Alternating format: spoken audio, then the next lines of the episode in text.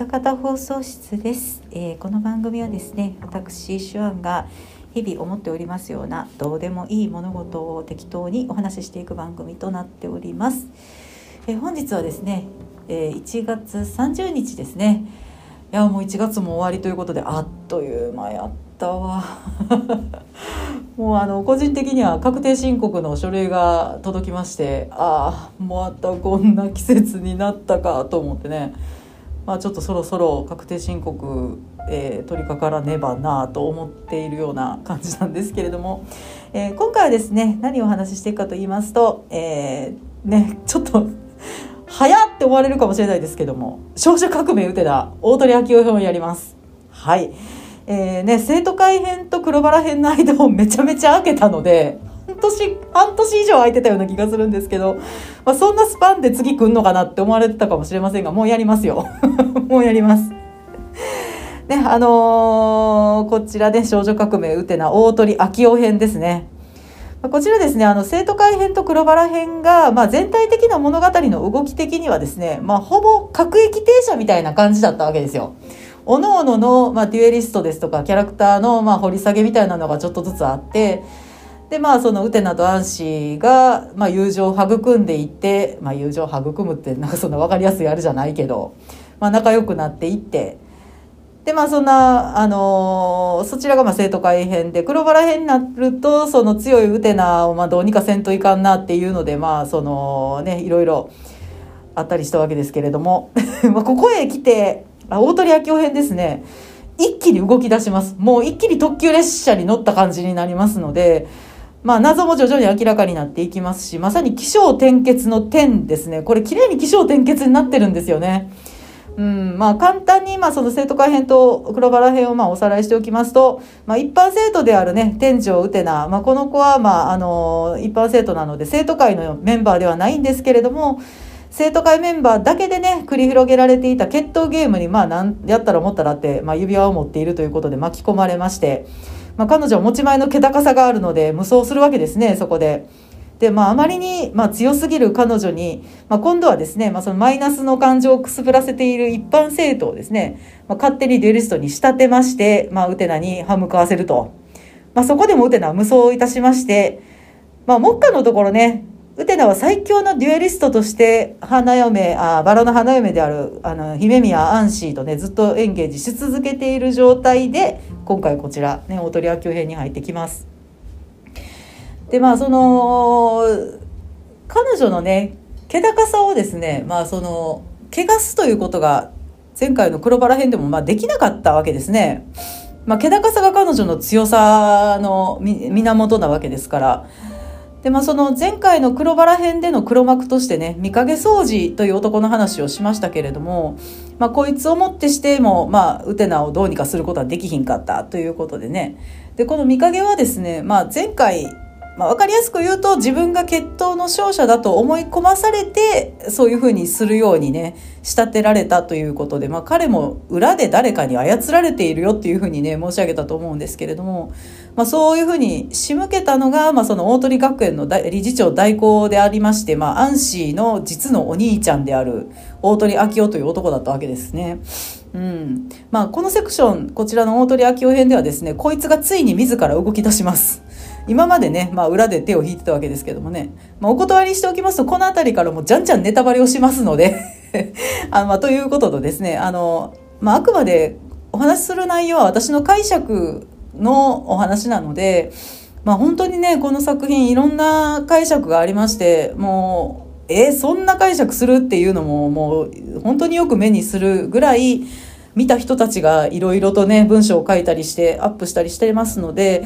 まあ、もしかしたらねあのお聞きになった方とは全然違うことを私が言うかもしれません。ただそれは私のねあの解釈なのであの、まあ、その辺耳半分でお聞きいただけるとまあ嬉しいですしもしねご覧になった方でえそう俺はそう思うとか私はこう思うっていう違った意見がおありの方はですね是非ともお聞かせいただきたいですね。いろんな人の意見見るのすごい楽しい作品なんでね、あ、こんな解釈あるかってね、ちょっと思ったりもね、するので、もし違った意見をお持ちの方がいらっしゃればね、あの、ぜひともお聞かせいただきたいなと思います。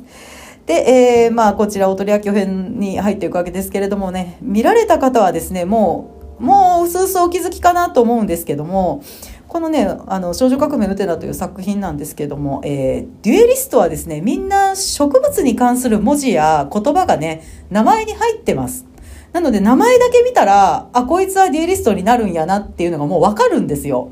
うん、入ってない子はならへんねんなっていうのがわかるんですよね。で、まあ、そう、主人公であるウテナはですね、まあ、こちらカタカナでウテナって書いてますけども、漢字で書くと、台ですね、滑り台の台です。あの、カタカナのムートローが縦に連なってる。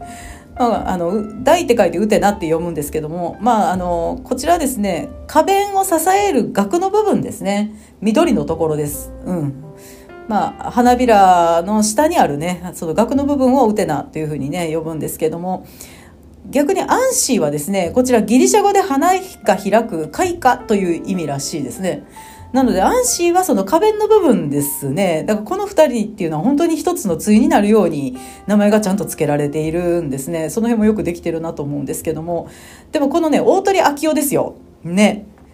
この秋夫はですね、暁に生まれるっていうふうに書くんですよね。まあ、この、に、あの、大鳥秋夫編の中で本人が言ってますけども、明けの明星という意味だと。うん。でも、暁に生まれると表記するので、植物に関する文字も言葉も入ってないんですね、この人ね。名前を見たらデュエリストではないんやなってことがわかるんです。で、実際も直接決闘に出張って戦うことはないんですよ、この人。うん、最後までね。うん。で決闘ゲームに参加するということはないんですけれども、まあ、でもどうやらその決闘ゲームそのものを裏から仕切っている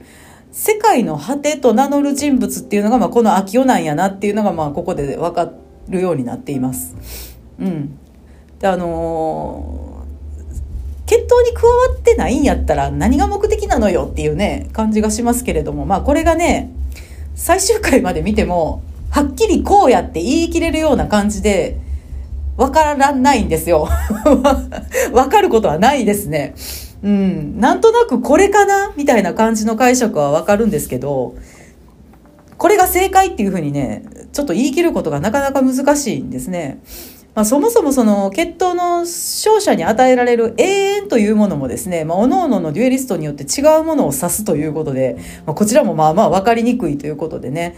まあ、裏で秋夫が何かやっとるっていうことは、まあ、決闘の勝者を、決闘の勝者や決闘を利用して何かしたろと企んでるということでね、まあ、この大鳥秋夫編のあたりを見るときにはそのように理解しておくと いいと思います。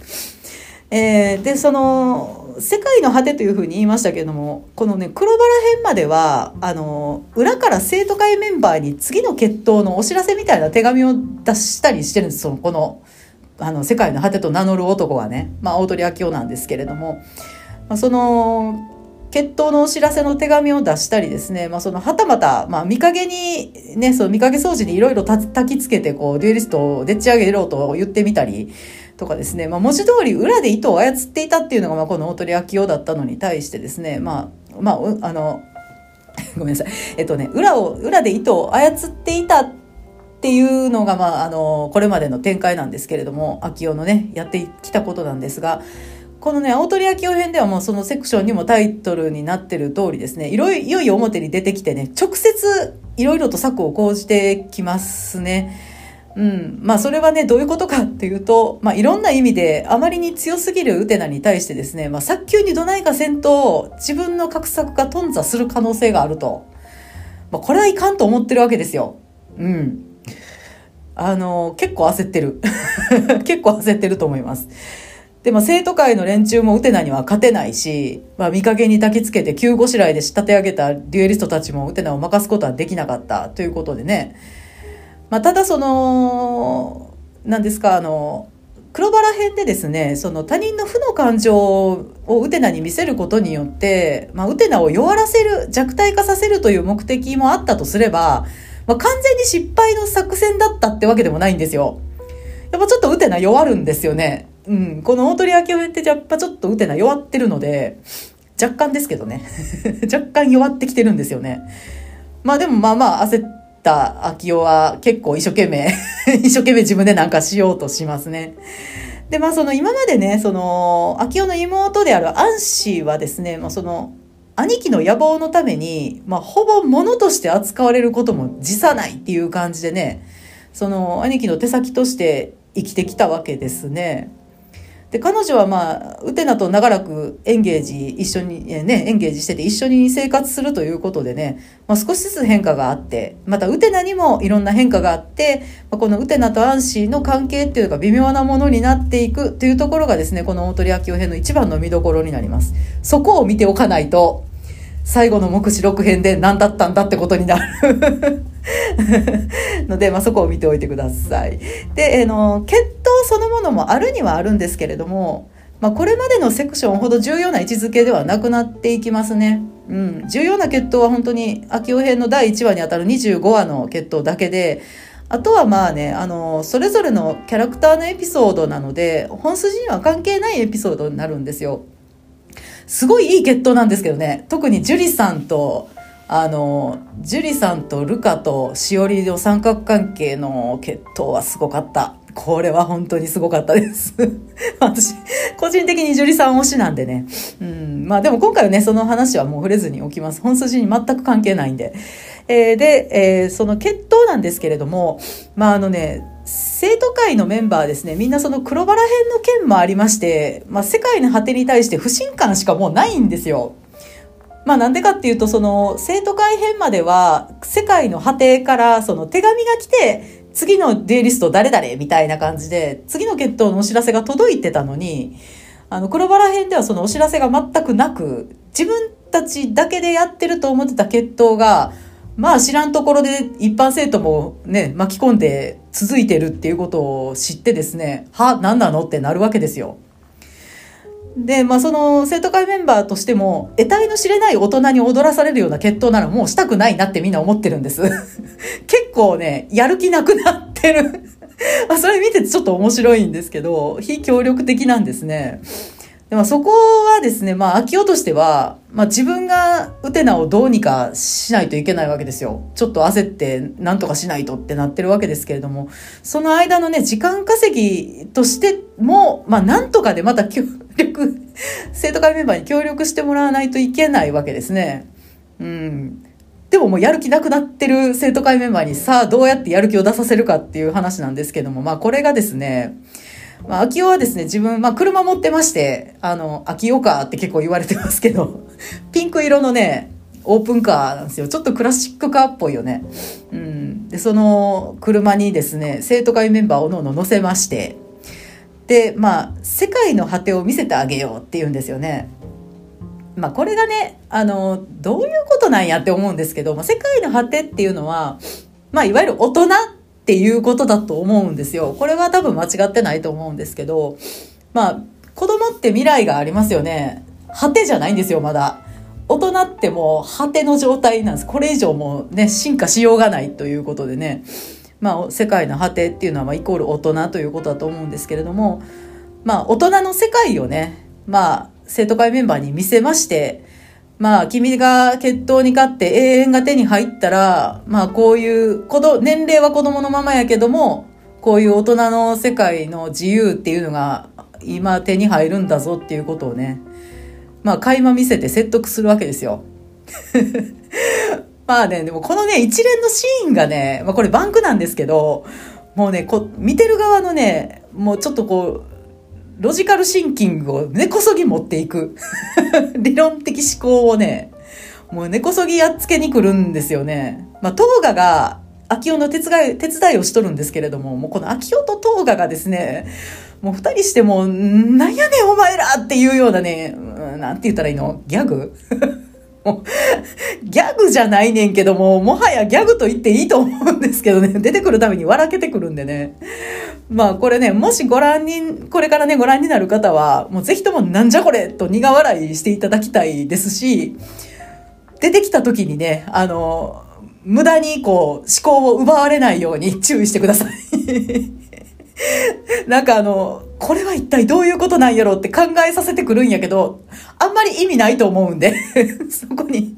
あの、目を奪われすぎないようにね、気をつけてくださいで、まあ、生徒会メンバーはですね、そんな感じでね、割と停滞ムードなんですよ。説得されるまでは、うん、もう嫌だなってみんな思ってると。で、それとは裏腹に、まあ、そのウテナとアンシーの関係がですね、もう秋夫が介入することによりまして、結構な勢いで変化していきます。で、ウテナは今まで通りね、あの、アンシーにま対して普通のお友達になりたいと思ってるわけですね。で、まあ、そのためなら、まあ、その決闘に自分が勝ち続けてさえいればね、彼女はバラの花嫁になって、いろんな人のところにやり取りされるっていうこともやらなくていいわけですよ。だから自分がもう、もうずっと勝ち続けていさえすれば、まあ、成就することではあるんですけども。まあでもね、その、当のウテナは、その黒バラ編からまあまあ、秋夫の部屋に、まあ、入り浸ってるんですね。存外に入り浸ってたわって、黒バラ編の時に言いましたけれども、もうちょっとね、秋夫のこと好きになってききとるんですね、この子ね。うん。で、一方、アンシーはですね、まあその兄貴である秋夫に、まあ言われるがまま、まあ、まあ、使われてるというかですね、手先として決闘ゲームに協力してきたわけですけれども、まあ、これがですね、ウテナのもう本当に一途な友情に、まあ、ちょっとずつね、こう、心が動かされていきましてですね、あのー、心を開こうかどうしようかね、迷い出すんですね。うん。まあ、兄貴に協力してきたというのは、まあ、強制されてや、や、やらされてたわけではなくて、まあ、彼女自身すごい兄貴のことが好きなんですよ。愛してるんですよね。もう、やらせろって言われればやらせてしまうぐらいには好きなんです。まあ、肉体関係持ってるんですけど、まあ、その、血統の秘密、ね、自分の兄貴の野望を含めた血統の秘密も知ってるし、まあ、自分自身の秘密も抱えていてですね、まあ、そんな中、ウテナからまあ困ったこととか何でも僕に相談してよと、助け合えるような友達になりたいんだって再三言われるんですね。でもそらね、心揺れると思いますわ。だって、ウテナと出会って楽しい日々が待ってたわけですからね。こう普通にキャキャキャキャ笑えるような普通の中学生の女の子の生活が、まあ、ウテナと一緒にいればできるわけやし、でそれでまあそのでも自分の兄貴の野望の一端を担いでいてですねまあ彼女はですね今までああのウテナに出会うまでは秋代しかいなかったわけですよ。ね、実のお兄ちゃんである安心お友達いないんでね秋代しかいないという状態で頼れる人がお兄ちゃんしかいないという状態でずっと生きてきたわけですから、まあ、そこはなかなか言い出せないんですよ。そう簡単に兄貴のことを裏切るわけにいかないわけですね。でも何回もこの大鳥屋系編の中でですね「あのウテナ様私実は」って言いかけてやめるシーンが何回も出てくるんですけどやっぱこれはですね、まあ、その兄貴に対する思いもあると思いますけどもやっぱりね普通の女の子の気持ちもちょっと芽生えてきてね、普通の女の子とね、あ、若葉とかとも仲良くしてるわけですから、普通の女の子と会話したりする中で、自分がやっていることが本当は異常なことなのだっていうことにうすうす気づいてるっていう感じもちょっとあるのかなと思いましたね。うん。まあ、実際この大鳥明夫編の中ではですね、これまで、黒バラ編までは結構ね、自ら進んで兄貴に抱かれに来るんです、この子ね。ま好きなんでしょうね、兄貴のことがね、本当に。でもねこの大鳥明夫編では結構ね迷うというか何て言うんだろうなちょっと戸惑いながらなかなか明夫の方に行かないっていうシーンがありましたね。黒バラ編までは自分で進んでメガネを取ってテーブルに置いてお兄ちゃんのところに行くっていうシーンがあったんですけどここではですね兄貴の方になかなか行かないので兄貴が手を引っ張って無理やりっていうシーンがありましたよね。うんなかなかねもう心が揺れてるっていうのがよくわかるようにね描かれてると思います。だからアンシーがすごい心が揺れてるんやなっていうのを本当に丁寧にねもう幾重にも幾重にも書いてありますのでそこはよく見ていくといいと思います。でアンシーの心の揺れといえばですねこの秋夫編の実質第1話にあたる25話ですねこの回の決闘が、まあ、結構大事だっていうふうにね先ほど言いましたけどもまあ、逆に言うとこの血統以外は大して重要な話にはならないんですけどもこのね血統で、まあ、今までそのアンシーとウテナが、まあ、アンエンゲージしててアンシーの胸から出た剣でウテナは戦ってるんですよこれディオスの剣って言うんですけどアンシーの胸から出た剣が、まあ、いわゆる血統の勝者が使う剣だったわけですよね勝者の剣っていうのがこのアンシーの胸から出てるっていうところに意味があったんですね。で、それが消滅して、次は、ウテナの胸から出る剣で戦うようになるんです、ウテナ自身がね。うん。まあ、これはね、もうおそらくですけれども、まあ、その、秋代の手先であったアンシーが、まあ、秋代の手先ですから、決闘しきってたわけですよ。だからこう、勝者になるとアンシーの胸から出た剣で戦うっていうことで、まあ、アンシーの紫三寸だったっていうことだと思うんですけれども、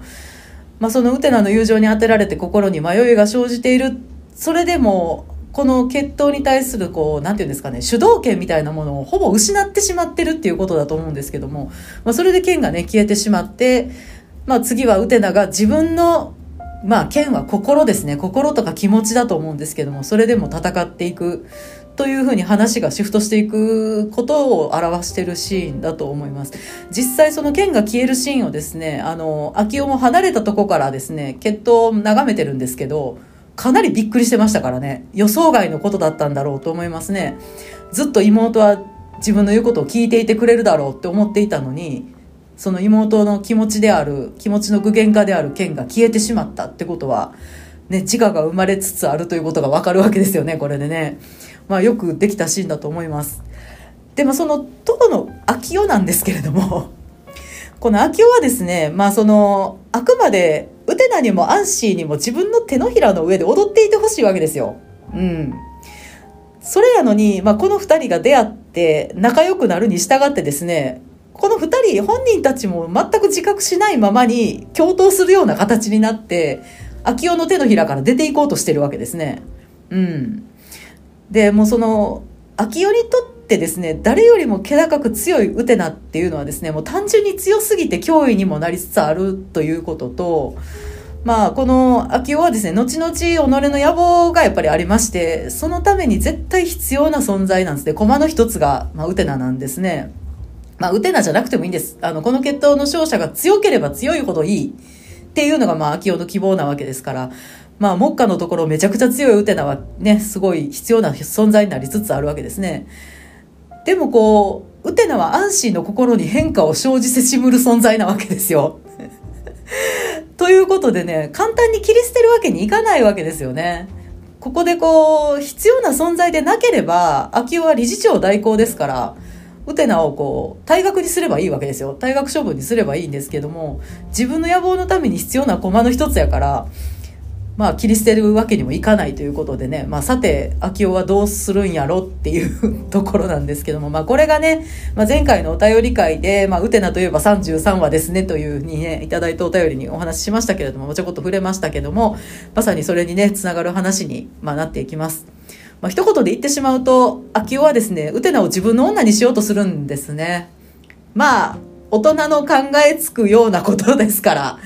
ああまあやっぱりなっていうような展開にまあなっていくんですけれども。うん。まあねもともとねその黒バラ編からまあウテナはしょっちゅう秋夫の部屋に遊びに行ってるというふうに先ほども申し上げましたけどもウテナ自身がもう秋夫のことを結構素敵な人だなと思ってるわけですよ。まあ事実イケメンやしね。声は小杉十郎太さんですしね。まあスマートでええ声で女の扱いに長けたイケメンなんですよ、この秋夫っていうのがね。うん。まあ、でもそのイケメンはですね、まあ、ウテナの親友であるアンシーのお兄ちゃんですね。アンシーのお兄ちゃんやし、何よりもね、すでに婚約者がいるんですね、この人。ね、大鳥かなえさんと婚約してるわけですね。で、まあ、ウテナはですね、この人は好きになってはいけないと、再三自分に聞かせるシーンが今回ね、あります。もうそれぐらい言い聞かせないといけないほどもう好きになってしまってるっていうことなんですけどもね。まあ残念なところで、まあそこを、あのー、秋代に利用されてしまう感じですね。うん。まあそらそうやわね。だって、秋代からしたら、あ、この子自分に好意持ってるなと思ったら、まあそら簡単な話ですよ。自分の女にしてしまえばええやんけって、そらなりますわ。うんまあねでも見てるこっち側からするとこういうふうにねこうプリキュアとかもそうですけども創作の中に出てくる正義感の強い女の子の主人公ならば、まあ、いわばラスボスのポジションにいる悪役からですね誘惑をされたとしてもいくらイケメンでもですねギリギリのところであかんって拒否してくれると思うんじゃないですか。ね。それを期待しますよ。ね。やっぱりあかんって言ってくれって心のどこかでやっぱり思いますよね、こっちとしてはね。でもまあこの作品のすごいところはですね、まあその完全に正義感あふれる主人公であるところのウテナがね、落ちちゃうんですね。もう簡単に落ちちゃうんです、これが。うん、まあこれね、でも、正味な話、現実的に考えると、ウテナ中学生ですし、まあ王子様に憧れる可愛い女の子ですよ。うん。で、まあ年上のイケメンってだけでも、もう、秋代の価値格なんですよね。価値は確定したようなもんなんですよ。もうね。で、もう、大人の権力の象徴であるような車に乗せてもらいまして、スマートにリードされたらね、そらもう簡単に落ちると思いますわ。本当に。残念なことにね。うん。まあでもこの辺りの話はですね、作画がすごくて、うん。あのー、本当に物語最初始まった第1話から、まあ、黒バラ編の終わりまで、ウテナは本当に少年っぽくかっこよく描かれてるんですよ。凛々しい女の子として描かれてるんですけども、もうこのね、秋代に心を奪われていくに従って、ちょいちょいちょいちょい女の子っていう顔をするようになっていくんですよね。もうこれはね、まあ、見てる側はやっぱりショック以外の何者でもないですよね。彼女に勝手に期待してるわけですから、ずっとこう、かっこよく言ってくれるだろうって思ってるのに、やっぱ女の子の顔を見せてくると、で、この問題の33話の前の30話で、すでに秋代に押し倒されてもキスをされるシーンがあるんですよね。もうそのシーンでも、はあ、もう打ってんなってなるんですよ、もう。ああ、もうちょっとあんたしっかりしてってなるんですけども、もうこのね、見てる側が主人公に対して、まあ、勝手な期待をして、まあ、それが裏切られると。で、その時にこう、見てる我々に生じる気持ちっていうのがですね、まあ、次の目視録編でですね、見事に劇中にリンクしてきます。もうこのあたりは本当にすごいなと思うんですね。見てるこっち側の現実と、向こう側のね、その虚構の世界っていうのがね、もう完全にこう、シンクロするような感じになりますので、まあ、こちらはね、まあ、目視録編のお話をするときにね、お話ししたいなと思います。でもその、そして問題のですね、33話はですね、まあ、こちら総集編なんですよ。あの、あ大鳥明夫編の総集編なんですけども、まあ、そう見せかけて、まあ、その、なんていうんですか、あの、決闘の振り返りっていうのもやっていく合間合間に、ウテナが、まあ、ウテナがいろいろ喋ったりやったりしてくれるんです。いろいろ喋ってくれるんですよ。まあね。それがまあ、まあ、どえらい展開になっていくんですよね。うん。まあ、油断してたらこれかよっていう感じなんですけども。まあ、まあ、そこまですごい細かく説明するとあれなんで、まあ、なんとなく、うっすら細かめに喋っていきますけれども、まあ、物語っていうか、そう、20、え、33始まった時にはですね、ウテナが、まあ、遊園地で遊んで楽しかったっていうことをですね、あの、喋ってるんですね。でも画面に映ってるのウテナだけなんですよ。うん。まあ、これ、それでこう、あ、これは一緒にいるやつの視線でウテナを見てるんだなっていうのがわかるんですけど、まあ、すっごい楽しそうにね、もう乗れるものには全部乗ったよね、みたいな感じですごい楽しかったってね、無邪気に喋ってるんですよ。まあ、これがですね、まあ、場所が どう見ても連れ込み宿なんですよね。ラブホテルじゃない連れ込み宿。和室やし。うん、まあでも窓があるからな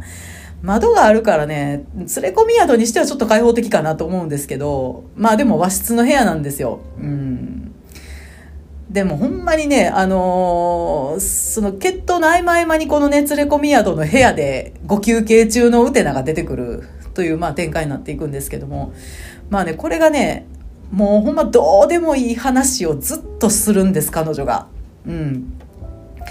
まあね、ただね、無邪気に喋ってるだけなんかなまあ間が持たへんからね、無理やり喋ってんのかなっていう感じもあるんですけども、それはまあどっちでもいいですわ。まあ無邪気に喋ってるだけだと思います、多分。何の警戒もないっていう感じなんで。もう色気すらないっていう感じなんでね。まあひたすらですね、まあその朝出したパンをしまってこなかったとか、まあパンは袋に入れないとすぐ匂いがついちゃうよとか、まあモノマネ王座決定戦の話とか、本当にどうでもいい話をひたすら喋り続けるんですよね。ただその、喋っていくんですけれども、最初、立ち、立って、あの、アキレス腱を伸ばす運動をしてるんですよ、ウテナ。で、その次に椅子に座ってるんですけれども、もうその次に出てきた時にですね、もうすでに浴衣、いや、浴衣ちゃう、畳に寝そべっておりまして、もう寝そべって法政ついてテレビ見てるというね、もうなんかだんだんね、こう、なんていうの？まあ、リラックスしていってる状態っていうのがうまいこと描かれてるんですけど、もうちょっともうちょっと 警戒しろよって 言いたくなるような 感じをね、あの、感じのね、こう、動きをするんですよ、彼女がね。でもその後、さらに浴衣にも着替えてですね、髪を乾かしていたりするって、もう風呂に入っとるわけです。風呂入ってるやんけってなって もうここら辺でね、もうちょっとね、見てる側も、いやいやいやいや、ちょっとちょっと待て待て待てってなるんですけれども、もうずっとね、相手の声も姿も出てこないんです、これね。もう本当に、この、連れ込み宿、連れ込み宿って言っていいんかな。連れ込み宿のシーンは、もう最初から最後まで一切相手の姿も声も出てきません。うてなしか映りませんのでね。まあ、誰やねんってなりますけど、まあもうこれもやつ以外におらんやろっていう話ですよ。うん。秋代やんけっていう話なんですけどもね。で、まあ、オセロをね、してるんです。で、そのオセロしてる後ろにですね、もうすでに布団がね、敷かれてるのが見えるんですよ。もうね、見てるこっちとしてはもう、もう、おい、やめろ、やめてくれですよ。本当にもうやめろ、やめてくれってもういう、そんな気持ちしかね、もう出てこないんですけれどもね。もう総集編とかどうでもええわっていうね、感じに なっていきますね。うん。まあ、この後ね、どんなシーンが展開されるかっていうのも簡単に言ってしまうと、まあ、布団に横たわってるウテナの横顔がですね、まあ、俯瞰の固定カメラでずっと映されている感じですね。うん。もう、あ、もう完全に秋夫の視線で見てる顔っていうね、感じなんですけれども、まあでもこのシーンはですね、その画面の情報量も、まあさることながら、まあ、ウテナがする一見どうでもいい話の情報量がすごいんです、これね。うん。まあどんな話をしてるかっていうと、まあ帰りが遅くなっちゃうな、明日のお弁当どうしようっていう内容を喋ってるんですけれども、まあね、その内容がまあえぐいメタファーだらけなんですよね、これがね。うーん。あのー、この回、このウテナが喋ってるのを聞いて、なんちゅうこと言っとんねんって思えた人は多分この少女革命ウテナっていうのを結構隅から隅まで楽しむことができる人だと思います。何とも思わへんかったこれどういう意味なんやろって分かんなかった人は多分多分こう表面をペロッと舐めて最後まで行ってえ何やったんっていう話にね多分なってしまうと思うんですよね。まあ、初見だったらそうなっても仕方がないかなと思うんですけれども、その辺見直してこの辺に気づけるかっていうところが、まあ、この作品を本当に楽しめるかどうかっていうところの分かれ道だと思いますが、まあ、どういうこと喋ってるかと言いますとですね、まあ、その明日のお弁当の内容をどうしようかっていうことを、まあ、ウテナは喋ってるわけですね。まあ、冷蔵庫にアスパラと鮭があるから、まあ、それをマヨネーズであえて、で、まあ、ゆで卵、卵はゆで卵にして、まあ、潰してサンドイッチにしようとかなんとか言ってるんですよ。ね。まあ、これ聞くと、まあ、意見美味しそうやんって思いますよね。え、めっちゃ美味しそうやんとかって私は思ったんですけど、いや、まあでもあの、両方ともマヨネーズ味かってちょっと思ったんですけどもね。まあでもこれね、あの、まあ内容がもう完全に、まあセックスのメタファーなんですよね、これね。まあ、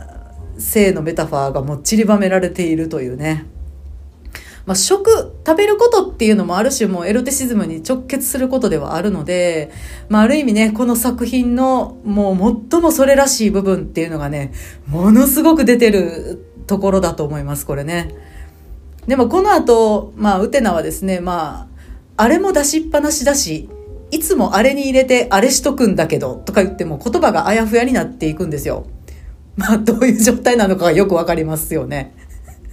うん、で、その後一呼吸乱した後にですね、あの、こちら側、まあ、いわゆる秋代の方を向いて、永遠って何ですかって言うんですよ。うん。永遠って何ですかって言うんですね。で、この永遠っていうのは、まあ、血統の勝者がね、手にするものなんですよ。この作品の中ではね。で、その血統の勝者が手にするものであって、ウテナにとってのそれは何なのかっていうと、まあ、アンシーと普通の友達になるっていうことですよね。何でも助け合えるような友達になりたいんだって彼女は言ってるわけですから、もうね、ここの場面で、この永遠って何ですかっていうセリフをね、出してきたっていうことでね、もうね、見てて、あーってなりましたね。もう、ちょっとため息出ましたもう、ここで言わんでええやんっていうセリフですからね。でもこのね、永遠って何ですかっていう前に、まあこれも本当に川上智子さんがすごいお芝居をされてるんですけれども、あ、ここで少々を失ったのだなっていうのがはっきりわかるんですけども、その直後に言うんですよ。永遠って何ですかってね。もうね、このシーンは本当に見てる側にトラウマを植え付けるすごい脚本やし、すごい演出だと思いますね。もうちょっと、まあ嫌なシーンやけど、名シーンだと思いますね、これね、本当に。もう前に喋ってるそのメタファーだらけの会話なんてどうでもいいんです。このね、永遠って何ですかっていうのをここで言わせるっていうのが、まあすごいなと思いましたね。うん。で、秋夫の姿はもう鉄頭鉄尾映りませんので、まあ彼が何をしてるのかはっきりわかんないってとこもいい演出やなって思いますね。うん。もう、秋代がウテナを落とすところというのではなくて、もう完全にウテナが落ちるところ、ウテナしか映らないのでね、ウテナが落ちるところという意味でね、描かれているのがもう本当にうまいですし、同時にきついって思いますね。もうこれがきついって思いますね、本当まあ、あの、これはまあ余談というか、なんとなく感じたことですけど、まあ、合法的に女子中学生にこんなこともできるんやぞというですね、制作スタッフによる世界の果てっていうのをね、こちらに見せられた感が ありましたね。まあ、これはちょっとね、あの、こっち側の問題ですけども。まあ、という感じでね、まあ、あの、少女革命うてな大鳥秋代編は、まあ、こんな感じで終わっていきます。まあ、とにかく33話はすごいので、まあ、あの、まあ、ね、その まあ、ウテナのセクシーなシーンもいいんですけども、その、永遠って何ですかっていうセリフを言う、そのタイミングっていうのがね、本当にすごくて、まあ、ちょっとゾワッとさせられるね、展開ですよ。もう、本当いろいろあるんですけどね、他にもね。では、この、えー、大鳥明夫編にはですね、あの、もう、ほぼほぼ新しいキャラクターって出てこないんですけど、唯一土やるかっていうね、フェンシング部の、まあ、キャプテンだった人っていうのが出てくるんですけれども、まあ、その人がね、あの、新しい人なんですけど、もうこの人の話はもうええですわ。ええですわ。まあ、佐々木希さんがね、声をおやりになっていて、おっと思ってね、出てくるとちょっとおっていう感じになります。で、次がですね、目視録編34話から38話でしたっけね。もう本当にあと残り少ないんですけれども、まあ、ここで、ものすごい展開が待っていますので、まあ、次回、大鳥野球編じゃ、えっ、ー、と、目視録編は少し、ちょっと日にち開けようかなと思ってますので、少し開けてからね、またやりたいなと思っております。というわけでね、ここまで少女革命うてな大鳥秋夫編のね、お話をしてまいりました。えー、番組へのね、ご感想に関しましては、えー、ツイッターのハッシュタグ、歌方放送室、えー、漢字ですね。すべて漢字でございます。歌方放送室までよろしくお願いいたします。えー、それではね、また来週お耳にかかりましょう。おやすみなさい。さようなら。